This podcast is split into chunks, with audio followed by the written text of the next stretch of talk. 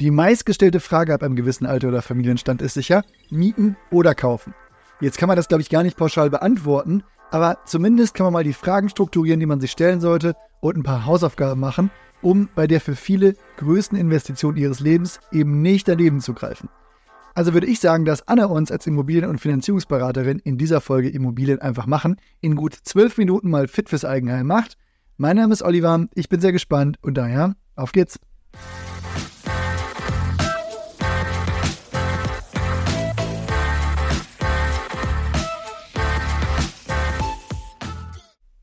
Hi Anne, ich glaube bei den meisten, da steht irgendwann die Frage an, soll ich mir jetzt ein Haus oder eine Wohnung zur Eigennutzung kaufen?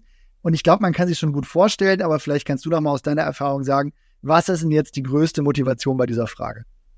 Das ist doch eine ganz tolle Einstiegsfrage. Es gibt hier drei Themen. Bei den einen ist es der Nachwuchs. Man braucht eben mehr Platz und überlegt sich ja auch, wo das Kind aufwachsen soll. Und dann stellen sich viele schon die Frage, ob man nicht direkt irgendwo ein Häuschen mit Garten findet. Eine andere Motivation ist für viele, dass die Mietzahlung für sie totes Kapital ist. Da wird nichts aufgebaut. Es ist einfach weg. Daher überlegt man sich dann, damit kann ich doch auch was für mich selbst machen und tilgen. Und dann ist auf jeden Fall immer noch das Thema Altersvorsorge. Also der Gedanke, in der Rente keine Miete mehr zahlen zu müssen, ist für viele ebenfalls eine große Motivation, den Schritt zu machen. Ja gut, dann gehen wir das jetzt einfach wirklich mal Schritt für Schritt durch. Also, man richtet sich so seine Suchagenten ein, schaut sich die ersten Angebote an, die reinflattern oder wirft jetzt auch einen Blick in die Zeitung. Was ist denn jetzt aber wirklich der nächste Punkt, der kommen sollte? Du solltest auf jeden Fall mal checken, was du dir überhaupt leisten kannst. Also einmal deine Haushaltsrechnung machen und auch sehen, was mit den gemeinsamen Gehältern darstellbar ist. Dazu muss man ja auch bedenken, dass es nicht nur um den Kaufpreis geht, sondern auch um die Grunderwerbsteuer, die Notarkosten und eventuell auch um die Maklerquotage. Was viele aber auch vergessen, wenn man ein Haus kauft, dann ist es ja meistens nicht alles. Du ziehst da nicht einfach ein, sondern willst es dir auch noch schick machen, willst renovieren oder vielleicht sogar größere Sanierungen durchführen. Vielleicht muss sogar eine neue Heizung rein oder noch weiteres das sollte man da im Kopf haben, wenn es um den Finanzierungsrahmen geht und um die Frage, ob man sein komplettes Erspartes da auch mit einrechnet. Und ein anderer Punkt, deine spätere Rate ist nicht ganz deine Kaltmiete. Dazu kommen noch Versicherungen, Energiekosten und so weiter. Okay, bevor wir da mal tiefer reingehen, wirklich noch mal eine Frage. Gibt es da vielleicht auch eine Faustregel, mit der ich mir diesen Finanzierungsrahmen jetzt selber ermitteln kann? Naja, Viele sagen, dass du dein Nettogehalt im Monat mal 100 nimmst und dann deinen Finanzierungsrahmen kennst. In der Realität ist das natürlich etwas komplizierter und gerade in der aktuellen Zeit auch nicht mehr stimmig. Es kommt halt auf den Setup. Am Ende geht es um die Haushaltsrechnung der Bank und was die Bank denkt, was du dir maximal monatliches Rate leisten kannst. Denn jede Bank rechnet dich irgendwie etwas anders arm, weil die unterschiedlichen Pauschalen einfach aber wenn du die Stellschrauben kennst, dann kannst du sie auch für dich positiv nutzen. Eigentlich stellt sich in jedem Beratungsgespräch eine Frage. Kann und will ich mir diese Rate leisten, die einem, bei einem gewissen Finanzierungsvolumen rauskommt? Am Ende geht es ja auch nach dem Immobilienkauf mit dem ganz normalen Leben weiter. Am Wochenende möchtest du was Schönes unternehmen oder auch mal essen gehen. Ebenso das Thema eventueller Familienzuwachs sollte auf jeden Fall berücksichtigt werden aber auch, was wäre denn, wenn ein Gehalt temporär anders aussieht?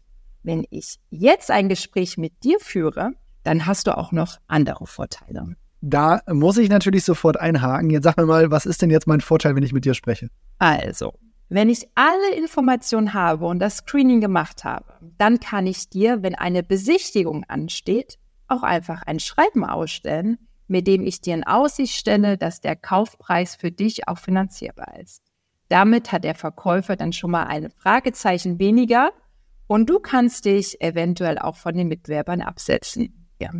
Also die Finanzierungsbestätigung, die nehme ich natürlich schon mal gerne, aber die Rate ist dann jetzt auch wirklich abhängig von aktuellen Zinsen und Tilgungen und so, oder? Ja, das ist auch richtig. Aber die haben sich jetzt auch etwas stabilisiert, zum Glück. Hm. Also die Zeit, in der die Zinsen von Woche zu Woche deutlich gestiegen sind, die sind vorerst vorbei.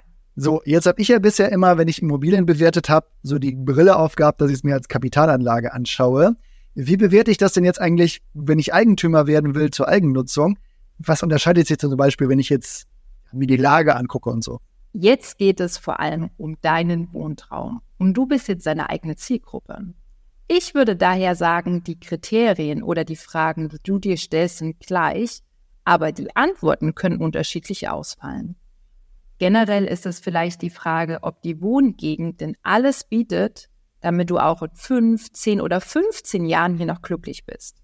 Wenn du jetzt mit einer jungen Familie etwas suchst, dann ist das was anderes, als wenn du als Single eine Wohnung suchst, die du jetzt bewohnst und später dann vielleicht einfach verkaufst oder vermietest. Wenn ich jetzt mal die Frage für eine junge Familie beantworte, dann würde ich sagen, dass es wichtig ist, dass es zum Beispiel Schulen, Kitas, öffentliche Einrichtungen, zum Beispiel Schwimmbäder in der Nähe gibt.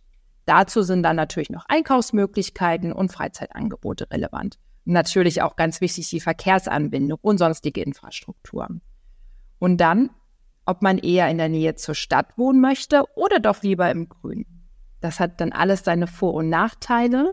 Da sollte man gemeinsam sein Konzept einfach gut ausarbeiten. Zu dem Konzept kommt doch eigentlich, dass ich mich jetzt im Anschluss auch direkt mit der Immo beschäftigen muss, die ich mir dann wünsche. Genau. Am besten entwickelt man aus den Anforderungen aus Lage und der Größe, die man braucht, dann auch ein, eine Art Steckbrief. Also Anzahl der Zimmer oder Größe der Wohnfläche. Möchte man gerne einen Garten haben oder reicht einem doch ein Balkon? Wenn man das alles zusammengetragen hat, dann hat man eine Schablone, würde ich sagen, mit der man die Immos für sich selbst schon einmal matchen kann. Wenn jetzt etwas Passendes dabei ist, dann würde ich auf jeden Fall sagen, ist die Besichtigung der nächste Schritt. Vielleicht steige ich sogar noch einen Schritt vorher ein. Hast du denn vielleicht noch Tipps, wie ich eine Immo jetzt auch finde, die dann zu dieser Schablone passt? Ich glaube, bei den einschlägigen Portalen muss ich nicht viel sagen. Aber es gibt tatsächlich auch Hacks, die wenig Geld kosten und eine Chance erhöhen, wirklich was off-Market zu finden. Ich kenne jemanden, der in der Wunschgegend, die ihn interessiert hat, über eine Direktmailing über die Post praktisch gut gemachte Postwurfsendungen verteilt hat und die wurden dann wirklich kontaktiert. Man muss halt einfach ein bisschen kreativ sein, wenn es in die umkämpften Gegenden geht. Ja, das ist auf jeden Fall nochmal eine spannende Idee. Aber vielleicht jetzt auch mal vor dem Hintergrund steigender Zins und was man so gehört hat, weniger Nachfrage im Markt. Wie umkämpft sind die Gegenden denn gerade noch? Ja, das ist auch eine sehr, sehr spannende Frage. Also Ausnahmen bestätigen auf jeden Fall die Regel. Aber aktuell ist es eher ein Käufer als ein Verkäufermarkt. Daher haben ja auch die Preise nachgelassen. Und das ist jetzt auch der Grund, warum ich überhaupt sage, dass es gerade ein guter Zeitpunkt ist, sich etwas Passendes zu suchen. Die Zinsen bleiben gerade, wo sie sind, beziehungsweise werden gerade wieder ein bisschen besser und die Verkäufer sind zu Zugeständnissen bereit. Jetzt sagen wir, ich habe jetzt was gefunden, was zu dieser Schablone passt, die du eben passenderweise genannt hast. Wie kann ich mich denn jetzt dafür vorbereiten? Welche Tipps hast du da? Also auf jeden Fall bringst du bitte einen Stift, einen Block und eine Kamera mit, damit du den Zustand auch festhalten kannst, um später einfach eine Gedächtnisschütze für dich zu haben. Dazu würde ich sagen, dass du nur bei Tageslicht besichtigen solltest. Wenn du die Gegend nicht gut kennst, nimm dir gerne auch mal etwas Zeit für einen Spaziergang in der Nachbarschaft. Aber bei der Wohnung würde ich dann sagen, dass du auf Schäden wie Schimmel oder Nässe achten kannst und natürlich jeden Raum auch mal begehen solltest. Man muss da auch immer etwas Fantasie mitbringen, weil ja, die aktuelle Ist-Einrichtung vielleicht nicht dem entspricht, wie man es selber gestalten würde.